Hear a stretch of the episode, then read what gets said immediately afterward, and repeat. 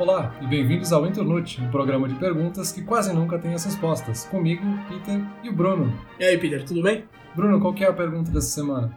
Então vamos lá, a pergunta dessa semana é: viajar é bom ou péssimo? E a gente vai falar um pouquinho sobre viajar, sobre as viagens que a gente já fez, sobre viagens que as pessoas fazem e o que, que significa viajar. Eu acho uma ótima ideia a gente começar esse episódio mencionando as viagens que a gente já fez. E vai aqui o meu desafio. Eu vou falar as tuas e tu fala as minhas. Acho que pode ser divertido, já que a maioria vai ser chute. O que tu acha? Eita. Tá, vamos lá. Eu posso lembrar de umas duas ou três. Tá, vamos lá. Eu acho que a viagem mais longe que tu já fez foi pra China. Sim. Ah, ah, tá. Tu passou um mês lá estudando, foi isso? Isso, é, foi com uma bolsa de estudos. Ah, rapaz, comecei bem. Tá. Eu acho que a mais longa que tu já fez foi pra Irlanda e tu passou. Não. Mais longa, mais longa em tempo? Ah, eu sei, tu não passou um, um- um ano? Não, não? Não, não. Tá, peraí, peraí, peraí, peraí, peraí. Tu foi pra Irlanda, não? Foi. Tá, e tu ficou, tipo, mais tempo lá, não foi assim umas férias, uma semana? 20 dias, é. Ah, nossa, pra um ano. Ok. É, Tá. um pouquinho menos. Então, mas peraí, tu não foi estudar alguma coisa? Não? Trabalhar? Nada? Não, foi tipo intercâmbio, assim, eu tinha aulas de inglês lá, mas... Ah, tá. Eu achei que tu tinha feito intercâmbio, tipo, estudo e trabalho por um ano, assim, mas foi. Não. Não, não. Foi... Tá, ok. Ahn, eu acho que tu já foi pro Caribe. Tu já... Peraí, eu acho que tu fez um cruzeiro no Caribe e tu também foi pra Cancún, duas viagens separadas, certo? Não. cruzeiro, por que eu ia fazer um cruzeiro? Tu não fez um cruzeiro? Claro que não, eu não tenho 40 anos. O meu cruzeiro é super legal, velho. Eu adoro tudo que é all, inclusive. Tá, mas tu foi pra Cancún. Cancún sim. Tá. Cancún tu também foi, isso tenho certeza, porque eu paguei teu translado. É verdade, foi minha lua de mel. Obrigado pelo translado. Ah, aí no Brasil tu já viajou pra alguns lugares, eu não vou citar todos, acho que São Paulo, sei lá, Rio, essas coisas clássicas, mas eu sei também que tu foi pra Nordeste passar umas férias. Eu acho que tu Já. foi pra Praia de Galinhas. Não, fui pra Recife. Mas... Tá, mas pera, Praia de Galinhas não é perto do. Ah, Isso que é muita informação. Eu só fui passear, não fui estudar geografia. Tá, só mais dois chutes. Primeiro, quando tu tava na Irlanda, tu visitou outros países na Europa, não? Não. Por que não, meu? Tu tava lá pertinho, tá? Porque eu fui visitar a Irlanda, eu aproveitei pra conhecer o interior da Irlanda. Tinha outras pessoas do grupo que foram pra Inglaterra, outros países, mas eu preferi visitar o interior da Irlanda. Foi pra Cork? Fui pra Cork, pra Galway Nice. e Belfast. Tá, e aí meu último chute não é bem um chute, esse eu tenho certeza. Eu tenho certeza que tu foi pra Buenos Aires e tu passou três dias lá, ou dois, sei lá, não lembro. E tu ficou num albergue, num quarto quádruplo, com dois amigos e um cara que dormia pelado só de toalha. E eu sei disso com toda certeza porque eu era esse cara. Não, mentira. Eu era um dos dois amigos, eu não era o cara pelado de toalha. E foi assim que nos conhecemos. Tá, faltou alguma. Nessa minha lista que eu acertei quase tudo, faltou alguma importante aí, não? Não, importante não. Depois dessa de Buenos Aires, eu acho que nunca mais vai ter uma viagem tão maluca do que aquela. Aquela viagem foi sensacional. Tá, agora é minha vez de tentar chutar alguns. Além de Cancún, que eu tenho certeza que foi recente, Foi. alguns meses atrás. Ah, teve uma viagem pra Nova York, eu acho, faz alguns anos, não é isso? Certo. Que meu chute é que, além de turismo, obviamente, porque eu sei que tu adora Nova York, eu acho que também foi uma forma de testar o quanto tu queria morar fora do país. Então, pelo menos é o chute que tem essa, essa motivação intrínseca, sei lá, por trás disso. Cara, sim, não. Foi, foi a viagem que me fez querer morar fora, mas quando eu fui, eu não tava com isso em mente ainda. Então, mais ou menos. Tá? E eu sei que teve uma viagem pro Peru, se não me engano, que eu acho que foi parte de uma disciplina na faculdade também. Ah, é, eu nem lembrava que tinha sido. Foi, foi sim. Que bom que eu lembro melhor do que tu. As minhas tu não acerta nada e eu acerto as coisas que tu não sabe. Detalhe que essa disciplina tu não fez comigo, era escolha livre e tu escolheu outra coisa. Então, eu não sei como é que tu sabe mais que eu, mas sim, tá certo. E aí tem Toronto também, que é onde tu mora hoje. E aí eu não sei se isso conta como uma viagem. E aí eu levanto a questão, o que que conta como uma viagem? Tipo, quantos dias eu tenho que ficar fora de casa para que comece a contar como uma viagem? Se eu sair daqui e for pra uma cidade a 90 km de distância, eu fui viajar ou eu fui passear? Por que que é tão polêmico, cara? Eu só quero uma definição clara do que é uma viagem. Tá, tudo bem. Eu acho que o que conta mais na hora de dizer o que é uma viagem não é o tempo que tu ficou fora, eu acho que é mais a distância que tu viajou, sabe? Então, é de mais de 100 km é uma viagem? Ou é um passeio? Mas um passeio não pode ser uma viagem e vice-versa? Ah, passeio me parece que é uma coisa mais próxima, assim, mais simples. Ah, vai lhe dar, vou passear. E aí já volto. Aí uma viagem, tipo, não, vou viajar, vou... tem um planejamento por trás. Não, viagem é quando tu planeja passeio, não, aí não faz sentido. Porque, por exemplo, eu, eu morando em Porto Alegre, ia passear na serra, eu me planejava pra ir. Eu, às vezes até levava uma malinha comigo pra dormir lá. Aí tu mas- não considerava isso uma, uma viagem? Tu ia viajar pra Serra? Ah, velho, não. Por quê? Esse é o meu problema, esse é o que eu quero definir. Nossa senhora, esse episódio foi o mais difícil de todos até agora, esse começo aí, tá? Que que... Não, tá, vamos lá, vamos lá. Viagem, eu acho que tu tem que, no mínimo, sair da tua cidade. Já sei, vamos fazer uma fórmula assim, ó. Eu acho que é o tempo que tu fica fora vezes a distância. Eu acho que se tu vai pra um lugar perto por pouco tempo, não conta, acho que isso é só um passeio. Mas se tu vai pra um lugar perto, relativamente, tipo uns 200 quilômetros, mas passou uma semana, eu acho que aí já conta como uma viagem. Tá, eu acho que a gente tá começando a chegar em alguma coisa. Tá, agora pro outro lado, se eu for pra, pro México por dois dias, eu acho que já conta como uma viagem, porque aí a distância é grande. Eu acho que se o tempo ou a distância for grande, já dá pra contar como viagem. Tá, então a gente já tem uma fórmula, já fica um pouco melhor. Beleza, então aí tá e aí a gente tem um outro nível. O que que separa uma viagem de morar fora? Tipo, o cara ficar um mês em outro país, ele tá morando fora ou ele só tá tendo uma viagem um pouquinho mais longa? Ah, daí de novo, eu acho que depende de alguns fatores. Por exemplo, tempo, né? O primeiro, se tu passa mais de ano, já dá pra dizer que tu morou fora, independente do que tu tá fazendo lá. Eu acho que isso tranquilamente, acho que isso todo mundo concorda. E acho que o segundo fator é meio que o que, que tu tá fazendo lá, assim. Por exemplo, essa viagem de Nova York que comentou, eu fiquei lá um pouco menos de um semestre. Mas eu considero que eu morei fora, porque eu cheguei lá, eu aluguei um apartamento no meu nome, fiz um contrato, estudei, eu tava fazendo alguma coisa. Então, eu acho difícil dizer que foi uma viagem. Acho que eu diria que eu viajei até lá, mas morei lá. Então eu teria que dizer que o cara tem que pagar uns três aluguel, Opa, três gostei. de aluguel, Isso, e aí já conta isso. como morar fora. Pode ser três meses de aluguel. Porque tem gente que fica, às vezes, um mês fora e já considera que morou fora. Aham. Cara, tu não teve a experiência de pagar aluguel fora, então tu não morou. Quem mora tem essa experiência de pagar aluguel, pagar conta de água, luz. É, eu acho que faz sentido, cara. Ah, É, é- é- é difícil dizer assim, daqui a pouco a pessoa foi pra Europa, ela passou um mês lá, estudou, trabalhou, fez um monte de coisa. Ah, mas é, um mês é muito pouco, eu acho, né? Pra dizer que morou fora. Ah, eu morei, sei lá, morei fora por um mês. Enfim, é uma motivação, às vezes, muito mais é, intrínseca da pessoa, assim, uma motivação que a pessoa tem pessoal e o que ela entende de ser aquela viagem do que uma definição técnica de exatamente quantos dias matematicamente conse- conta como uma coisa ou outra. Ah, eu acho que sim. Eu acho que, é, de novo, eu acho que são vários fatores e isso que tá, isso aí que tu falou agora é um desses fatores, né? O que, que tu acha da tua viagem, o que, que foi pra ti, né? É, isso leva também do porquê a pessoa viaja. Tipo, a gente tem vários tipos de viagem. Obviamente, morar fora seria um deles, que a pessoa fica por um tempo indeterminado. Mas a pessoa pode viajar simplesmente por lazer ou viagem cultural, então ela quer viajar para conhecer museus e exposições, ah, exposições artísticas urbanas também, ou simplesmente por gastronomia, então gosta muito da gastronomia do local e aí quer viajar para conhecer aquela gastronomia de uma forma mais legítima. Tem o tipo de viagem da pessoa que quer ir para se isolar, então tipo a pessoa quer, sei lá, quer ir pro interior e ficar um pouco sozinha, evitando um pouco a loucura da sociedade, enfim. Tem a pessoa que é justamente o oposto, que quer viajar pra fazer festa, então, tipo, a gente tem, sei lá, Ibiza, que é o, talvez o maior exemplo disso, da pessoa viajar porque quer fazer festa. Tem a viagem por celebração, que é a pessoa que viaja, talvez, pra ir pro casamento de um amigo, tipo alguns que eu conheço. Ou a pessoa que viaja pra casar, né? Que nem o meu caso, que eu fui aí só pra casar. É, que eu acho que é pior, né? Pior? Em, em que escala isso é pior ou melhor?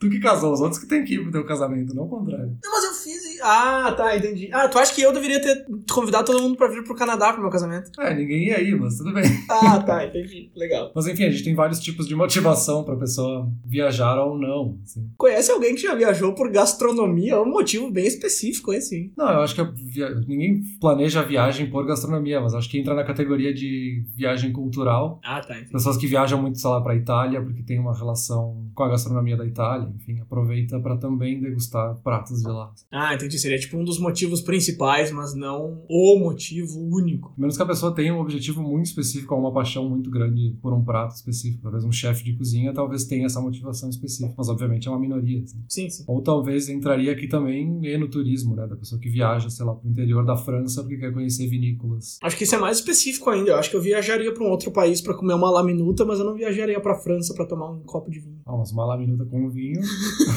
Nossa, que bagunça. já dá uma Eurotrip, hein? Tá, mas e a gente? E tu, por exemplo, especificamente? Por que, que tu escolheu a Irlanda? Por que, que tu não foi pra Inglaterra ou, sei lá, pra Croácia? Esse caso da Irlanda, especificamente, foi muito por indicação de amigos, porque eu tinha dois amigos que iam fazer essa viagem, esse intercâmbio para lá, e aí comentaram comigo, eu fiquei super interessado e acabei indo para lá. Foi muito por indicação deles e, obviamente, pesquisando sobre o país, eu fiquei super interessado, enfim. Assim, isso de indicação conta muito. Eu lembro que na época que eu trabalhava em agência de turismo, grande parte do público chegava lá por indicação ou da empresa, ou do destino, ou de uma escola. Eu trabalhava com intercâmbio, né? Então chegava muita gente falando: ah, eu quero estudar em tal escola em Dublin, ou eu quero estudar em tal escola em Toronto. Então isso é um motivo super popular, assim, indicação de amigos, de conhecidos. É, eu acho que a maioria dos destinos que as pessoas escolhem, ou pelo menos os destinos principais, talvez das primeiras viagens, são muito por características culturais da sociedade, digamos, da gente, tipo aqui no Brasil, que tem uma origem europeia, ou pelo menos tem uma cultura eurocentrista, a gente tende a querer viajar para o velho mundo e conhecer a Itália, a França, a Espanha, que seriam, entre aspas, a origem do mundo, como se nos outros continentes não existisse história. A gente tem talvez um laço cultural que a gente meio que se obriga a ir para esses destinos, e isso de fato se reflete nos dados. Assim, se a gente olha para a OMT, que é a Organização Mundial do Turismo, 51% de todas as viagens turísticas no mundo são para a Europa. Então tem muito isso de querer ir para o velho mundo e ver talvez a história, seja ela de que forma a pessoa prefere ver a história. Né? Não, exato, mas acho que isso não é só uma coisa do brasileiro, como tu comentou. Eu acho que sim, a gente tem essa cultura e tal, mas que nem tu falou, né? 51% das viagens de todo mundo, né? Não só do Brasil, são pra Europa. A Europa é um destino super procurado, com certeza. Eu acho que esse negócio da cultura e da história é um motivo forte para levar as pessoas pra Europa, mas eu acho que a facilidade de, de conhecer, sei lá, cinco ou seis países relevantes, entre aspas, numa viagem só também é muito atrativo, né? Por isso que eu te perguntei no começo se tu chegou a visitar outro país ou não. É, eu acho que acaba sendo até uma bola de neve, assim, tipo, as pessoas vão mais para lá, então eles se preparam mais pro turismo e aí eles têm uma infraestrutura melhor e aí viajar de um país para outro também é melhor, passagens aéreas são mais baratas, viagens de trem são mais acessíveis, enfim, talvez seja um pouco uma bola de neve que a gente não tem, sei lá, na Ásia, por exemplo. A questão geográfica também, né? Se tu vem aqui pro Canadá, tu não vai visitar outros países, tu vai no máximo dar um pulo nos Estados Unidos, na ida ou na volta, mas não tem como tu tá viajando de trem para outros países, até porque não tem nada aqui em volta. É, isso também é bem interessante. Tipo, se a gente pegar Estados Unidos, por exemplo, que é um país continental também, como o Brasil, geralmente as pessoas programam viagens para lá por questões geográficas e aí se limitam, tipo, ó, vou fazer a costa leste ou fazer a costa oeste, porque atravessar os dois é muito mais complicado, muito mais difícil. Por mais que tenha o pessoal que fazem as viagens de as viagens de atravessar o país, né? Mas o pessoal se limita muito pela geografia, né? De tentar, até por questão de custo mesmo da viagem, de quanto vai custar fazer essa viagem, se limitar para os destinos próximos. Estados Unidos, diga-se de passagem, que é um intruso na lista dos 10 destinos mais visitados do mundo, né? Ele tá em segundo ali, junto com vários europeus, ele se enfiou ali no meio da Europa e tá como o segundo mais visitado do mundo, né? É, sim, se a gente pegar só essa lista e olhar, sei lá, só pro top 5, dos 5, 3 são na Europa. E os três são um vizinho do outro geograficamente. Então a pessoa poderia fazer os três na mesma viagem,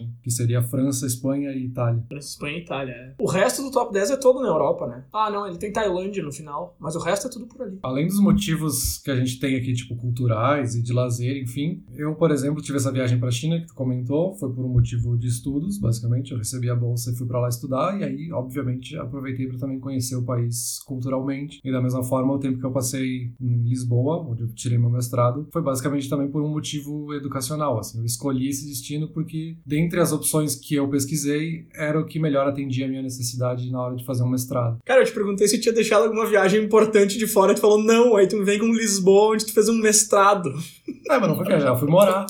Foi tu que trouxe a definição. Quanto tempo tu ficou lá? Um ano? Dois anos. Ah, nem senti tua falta. Ah, que bom, que saudades.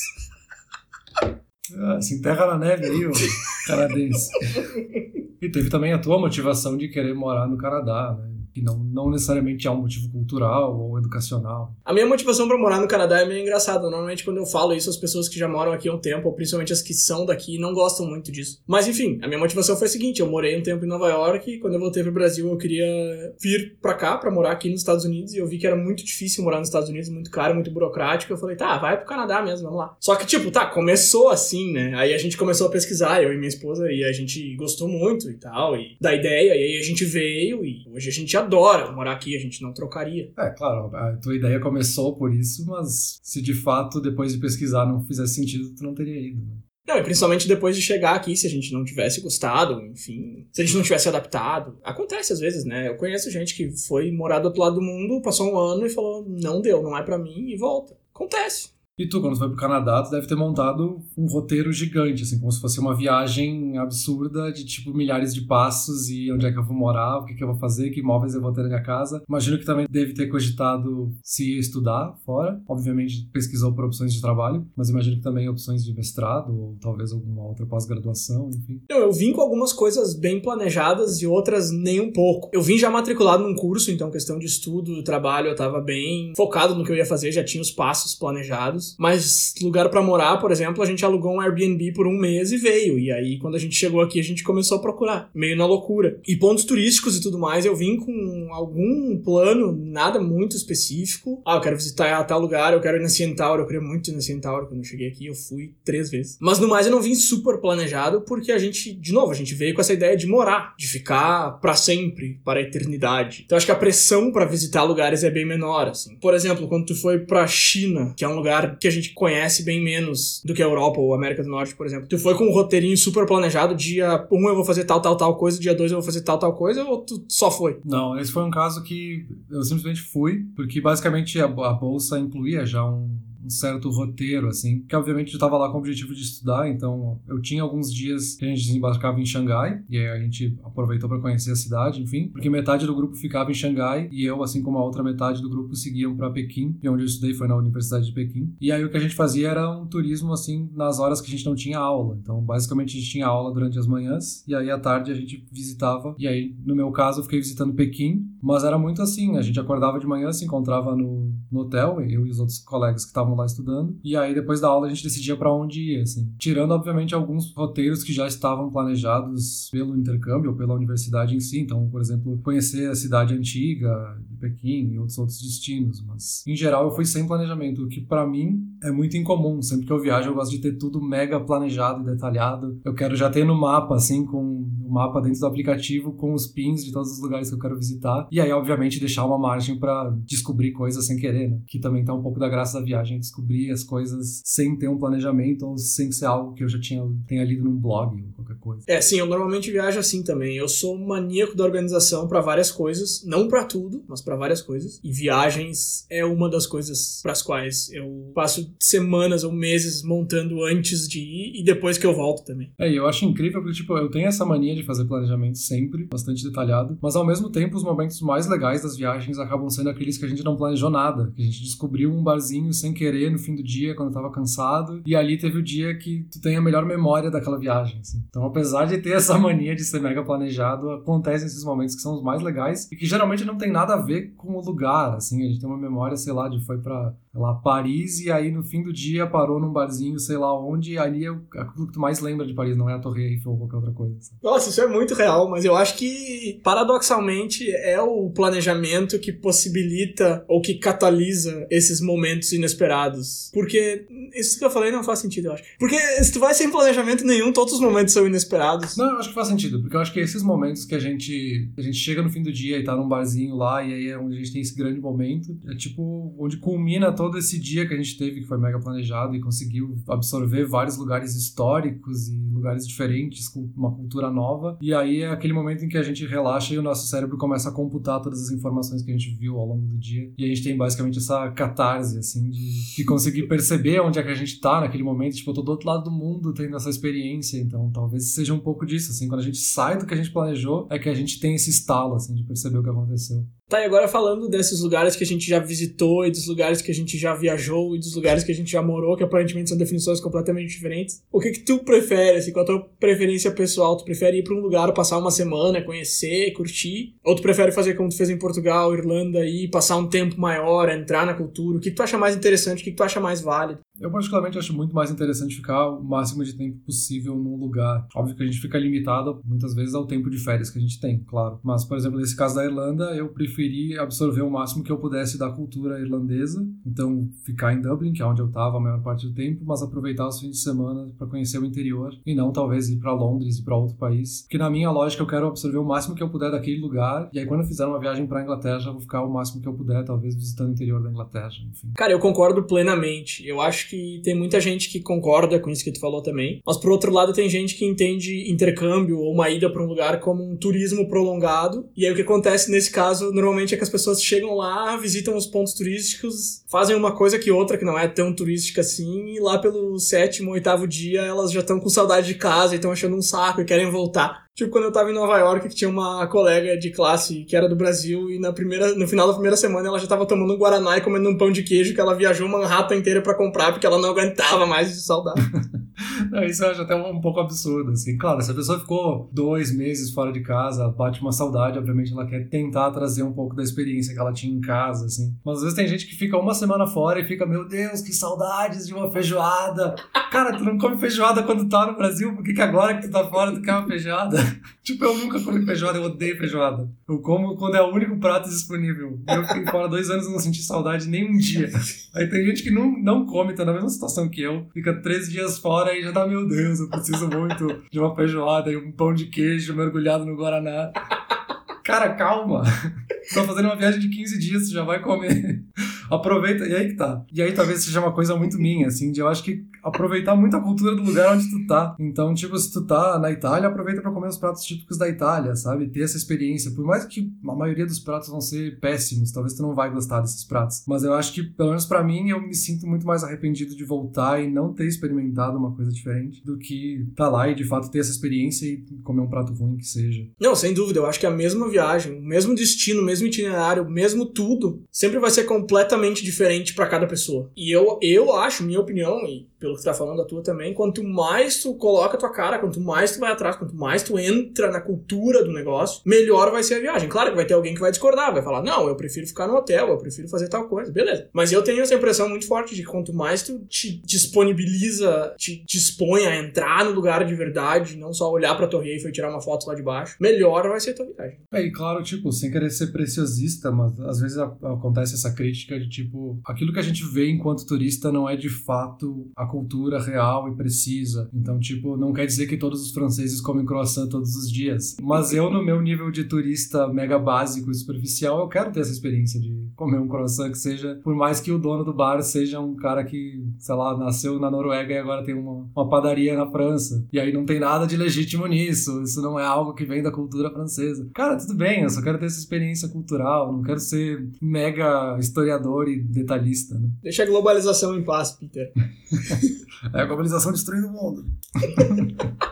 E aí isso me faz pensar de uma coisa e eu queria ver a tua resposta sobre isso. Que é tipo, quando a gente vai viajar, a gente já tem que ir com a cabeça aberta, aberto para ter novas experiências, ou é quando a gente chega lá e que a gente tem essa experiência e aí é isso que vai abrir nossa mente? Idealmente, eu diria um conjunto das duas, né? Viajar de mente aberta e chegar lá e expandir ainda mais. Mas isso nem sempre é assim. Existe um clichê todo de que viajar para outros lugares do mundo e conhecer outras culturas abre a cabeça. E esse é um clichê que eu repetia muito na época que eu trabalhava vendendo viagem, mas isso é muito real, cara. Eu, por exemplo, quando fui para Nova York, que foi a minha primeira grande viagem sozinho para outro lugar, para outro país, enfim, eu tinha ideias fechadas de certas coisas e eu mudei as minhas ideias em relação a essas coisas. Hoje, quando eu viajo, já vou com a cabeça bem mais aberta. Eu já fui para lugares que culturalmente são bem diferentes da experiência que eu tive no Brasil e da experiência que eu tenho aqui agora. E hoje em dia eu levo isso muito tranquilamente, muito de boa. Não só isso, eu acho super legal ver culturas diferentes. E isso é uma coisa que eu vivi pela primeira vez na primeira viagem que eu fiz. É que não adianta, uma coisa é tu aprender em teoria e outra coisa é tu viver na prática, né? Então, para responder tua pergunta, eu acho que o ideal é viajar de cabeça aberta e o melhor jeito para chegar nesse estado de cabeça aberta é fazer uma grande viagem viagem para ela abrir tua mente. Então, sei lá, eu esqueci já a pergunta, mas eu acho que os dois. Eu acho que tu perguntou se era melhor viajar de cabeça aberta ou abrir a mente lá. Eu acho que um de cada vez, mas no fim das contas, os dois. Se tiver uma resposta mais bem elaborada que faça mais sentido, fica à vontade aí. Não, eu concordo contigo. Eu acho que é um, é um pouco os dois e é muito de tipo, a gente tem que se forçar para conseguir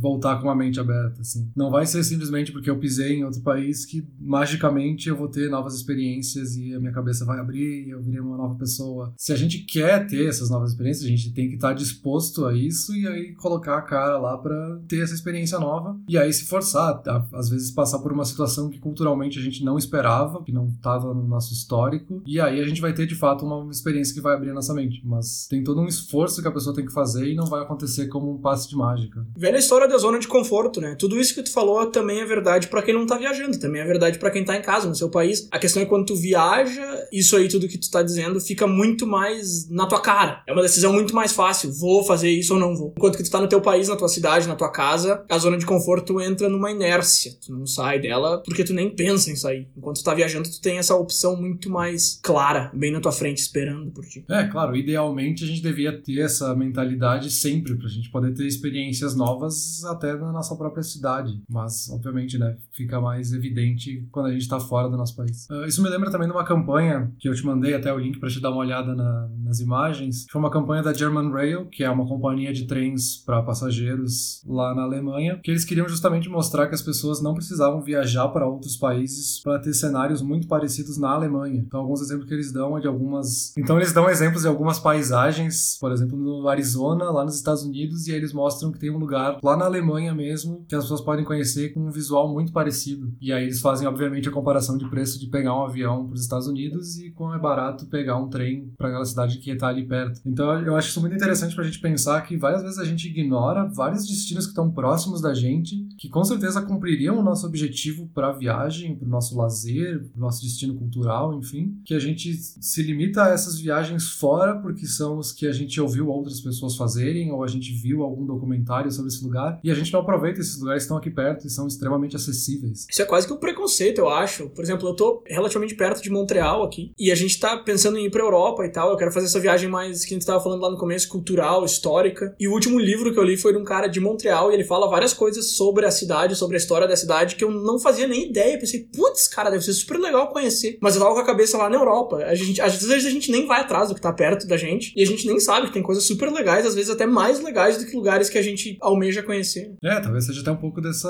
inércia de tipo a gente decidir os nossos destinos pelos destinos que os outros já foram, que não são necessariamente os melhores pra gente, ou porque a gente quer. Volta lá no começo que a gente falou lugares clássicos mais visitados e estereótipos. Quando eu penso em falar francês, eu penso em alguém passando embaixo da Torre Eiffel com um baguete debaixo do braço. Eu não penso em Montreal, Quebec, que estão aqui do meu lado. Exato, que tem uma origem cultural muito parecida também. E isso me faz pensar também num artigo da National Geographic, que eu vou linkar depois aqui na descrição, mas que ele mostra muito como o Instagram, ou as redes sociais em geral, estão mudando a forma como a gente viaja. Porque até então o registro fotográfico das viagens era tipo pra gente lembrar no futuro e é simplesmente uma foto dizendo, ah, eu estive lá. E agora a gente tem um Instagram que é muito mais para mostrar uma foto maravilhosa da paisagem que eu pude vislumbrar e aí compartilhar. E aí meio que cria essa bola de neve de tipo, a foto com a melhor paisagem é a mais visualmente atrativa, que também é a que gera mais likes, que é que gera mais engajamento e mais pessoas vão ver e mais pessoas vão se interessar por esse tipo de foto. Então a gente cria essa bola de neve de tipo viagens são cada vez mais voltadas para as pessoas tirarem fotos bonitas e ganhar curtidas do que talvez uma, aproveitar de fato o ambiente onde a pessoa está. Ela está mais preocupada no ângulo da foto do que em de fato olhar para a paisagem. Óbvio, isso é o que o artigo traz, vários pontos, né? Eu não acho que as redes sociais tenham sido necessariamente ruins para as viagens. Em muitos casos elas estimularam pessoas a viajar que talvez não viajariam, mas é um argumento interessante para a gente avaliar. Eu não acho que alguém viaja para algum lugar pensando na foto que vai tirar no Instagram. Agora, realmente, que algumas pessoas ficam mais mais preocupadas no ângulo da foto do que em aproveitar a paisagem, ou a cultura, ou o idioma, ou tudo que tá em volta delas. Infelizmente, eu vou ter que concordar contigo. Digo infelizmente não por odiar redes sociais ou por ser um apocalíptico. Nada disso. É só por aquilo que eu tava falando antes. Se tu tá lá, aproveita. Eu mesmo tiro muita foto de lugares que eu vou, faço alguns vídeos. Mas eu ainda é mais pro lado da memória barra nostalgia barra saudosismo que tu comentou no começo da tua fala. Não para postar no Instagram. Se tu vai no meu Instagram pessoal, não tem quase nada dos lugares que eu fui. Mas se tu vem aqui em casa tem muito conteúdo. Quando tu viaja, tu tira um monte de foto, faz a, a, álbum de foto. Tu tem algum álbum de foto recente? Não existe mais. Aí,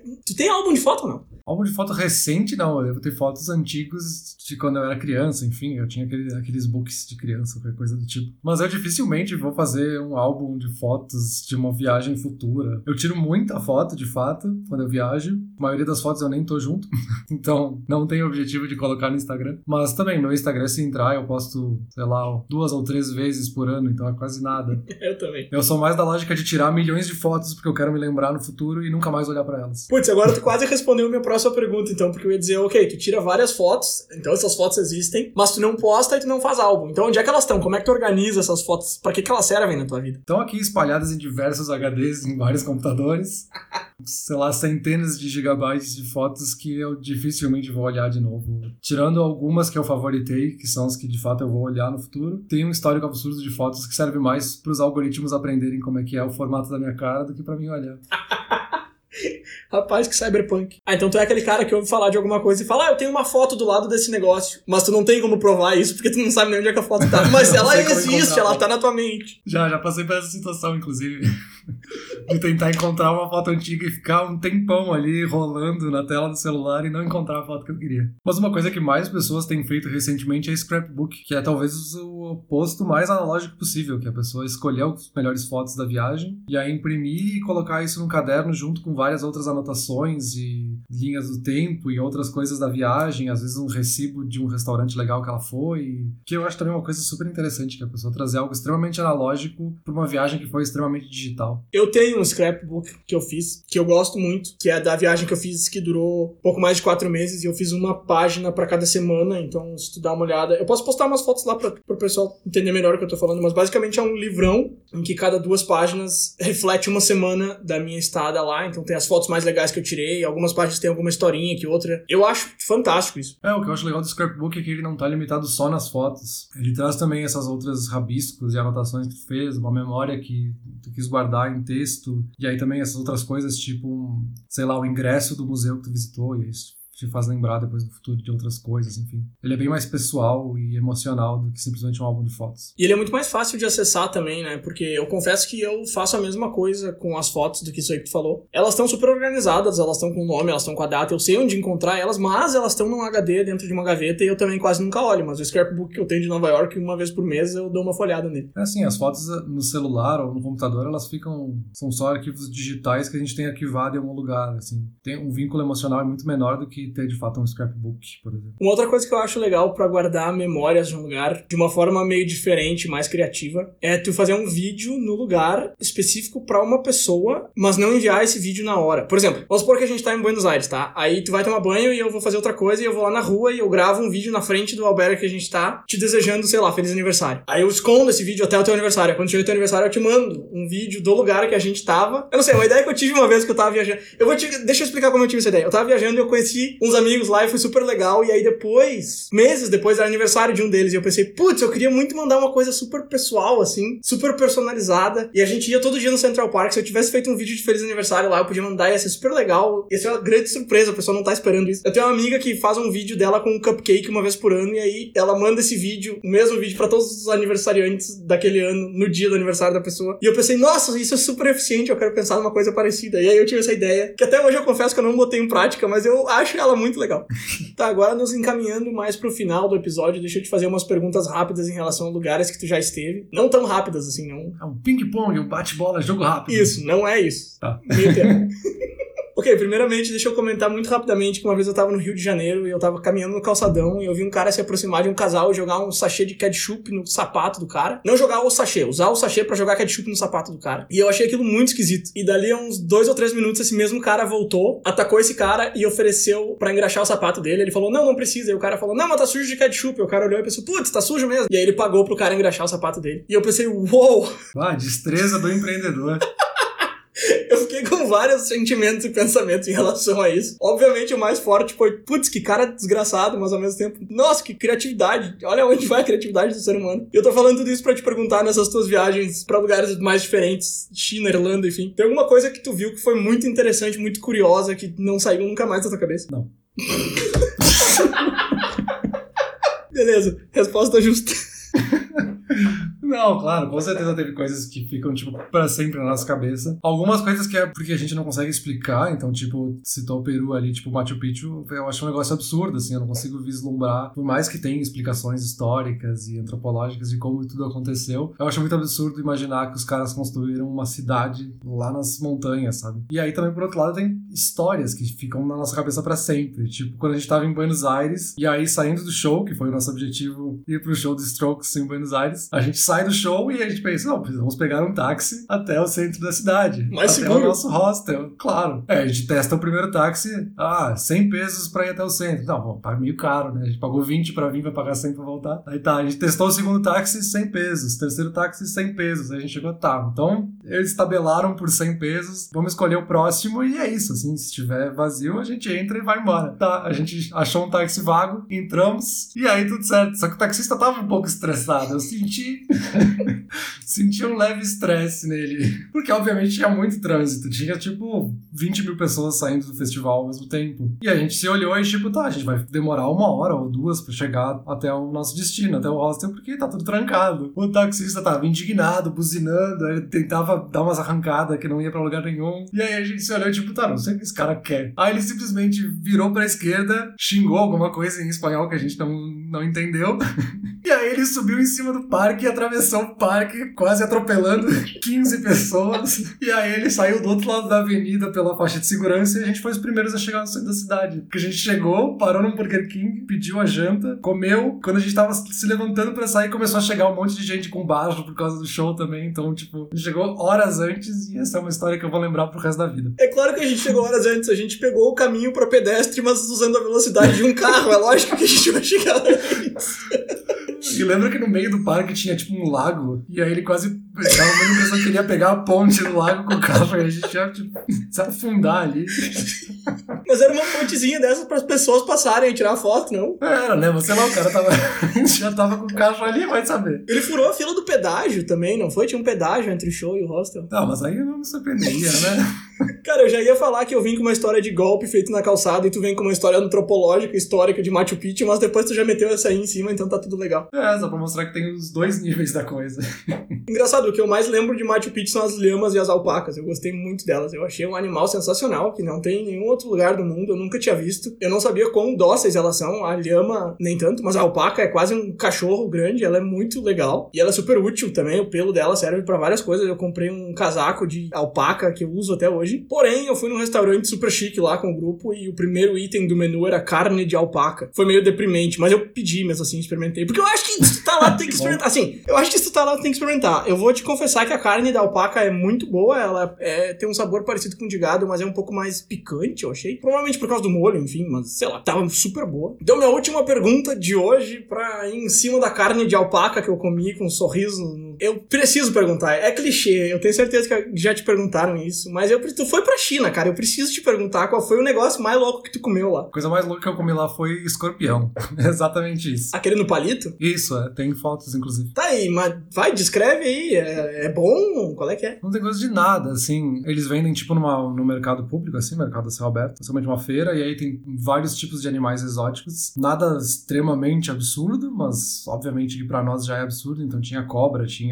escorpião, caranguejo, umas coisas meio malucas. E aí o escorpião é aqueles pequenininhos, não são muito grandes. Eles vendem no palito e frito. Então tem basicamente gosto de fritura, que deve ser o mesmo óleo que usam há 5 anos, banhado no óleo, e é basicamente esse o gosto, assim, não tem gosto de nada. É um crocantezinho com gosto de fritura. Ah, é quase que um pastel de vento, então. É, basicamente isso. Um pouquinho mais absurdo, mas é o mesmo gosto. Se botasse um queijo em cima, assim, um gorgonzola, talvez ficasse. Escorpião com gorgonzola, especialidade da casa. Se fosse no Brasil, ia ter pizza de escorpião com gorgonzola. Cara, no Brasil tem pizza de arroz com feijão, o que, que tu espera? Temaki no copo com feijão. Sushi de morango com Nutella, eu comi em Porto Alegre. Eu falei pra uma japonesa que trabalha comigo, ela ficou indignadíssima com isso. Até eu tô indignado. E é bom, velho. É, é um morango com arroz em volta e Nutella em cima. Parece ruim, mas é bem bom. Eu comi vários. Não, pode ser que é super bom, mas não chama de sushi, coloca outro nome. Então, arroz com morango chamado de sushi. Beleza, cara. Então é isso aí. Bem bacana essa conversa aí. Deu pra rir bastante, principalmente na parte do taxista com detalhes que eu nem lembrava mais. Então vamos lá. A pergunta de hoje era: viajar é bom ou péssimo? O que, que tu acha que a gente respondeu aí? Eu acho que a gente teve uma opinião muito nossa, então a gente com certeza acha que viajar é ótimo. E de fato eu acho que é, que novas experiências, novas culturas sempre trazem coisas de bom pra nós. Mas esse péssimo aí da pergunta, eu acho que é muito mais das pessoas que são péssimas quando elas vão pra viajar, assim, dessa coisa coisa de ir com a mente fechada ou com algum preconceito, enfim, as pessoas não aproveitam. A gente tem as pessoas que gostam de dizer, ah, eu odeio o aeroporto, porque sempre que eu vou eu me estresso. Cara, tu tá indo viajar, o aeroporto não tem nada a ver com o que tá acontecendo, ignora isso, sabe? Pensa no teu destino, pensa na experiência que tu vai ter. Tem essa coisa da pessoa falar, tipo, sempre que eu viajo eu tenho problema. Não, tu só fala isso porque tu viaja muito, cara. Então, calma, viajar é ótimo e eu acho que nesse episódio a gente conseguiu responder com certeza que sim. Cara, eu não tinha pensado por esse lado quando a gente falou sobre viajar é bom ou é péssimo, mas nossa, é muito verdade isso. A quantidade de stand-up comedy que eu já vi de gente reclamando de aeroporto e avião é um negócio que já perdeu a graça faz anos. Cara, tu tá voando, isso é um negócio maravilhoso. Por que tu vai reclamar porque o frango que veio no, no almoço não tava quentinho? Sei lá, cara, se vira. que sofrimento. Ai, meu avião atrasou uma hora. Assim, se tu fosse de ônibus, tu ia demorar 55, desgraça. Exato, tu tá atravessando o continente. Já é absurdo tu poder atravessar o continente em 12 horas. Se atrasou uma hora, meu Deus. Enfim, eu acho que viajar é ótimo. O que, que tu acha? Nada a acrescentar. Até mais então. Até mais. Valeu, até a próxima. Tchau, tchau.